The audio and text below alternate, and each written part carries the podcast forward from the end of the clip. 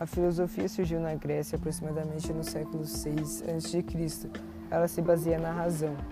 Alguns fatores que influenciaram no surgimento da filosofia foram: o primeiro, a criação do polis, que significa cidades-estados, que representa um momento de independência onde gregos dizem somos livres.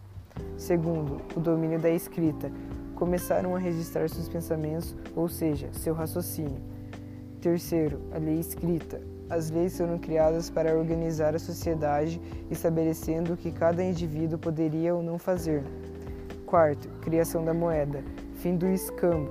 Criaram a moeda que proporcionou compra e venda. Quinto, expansão das navegações.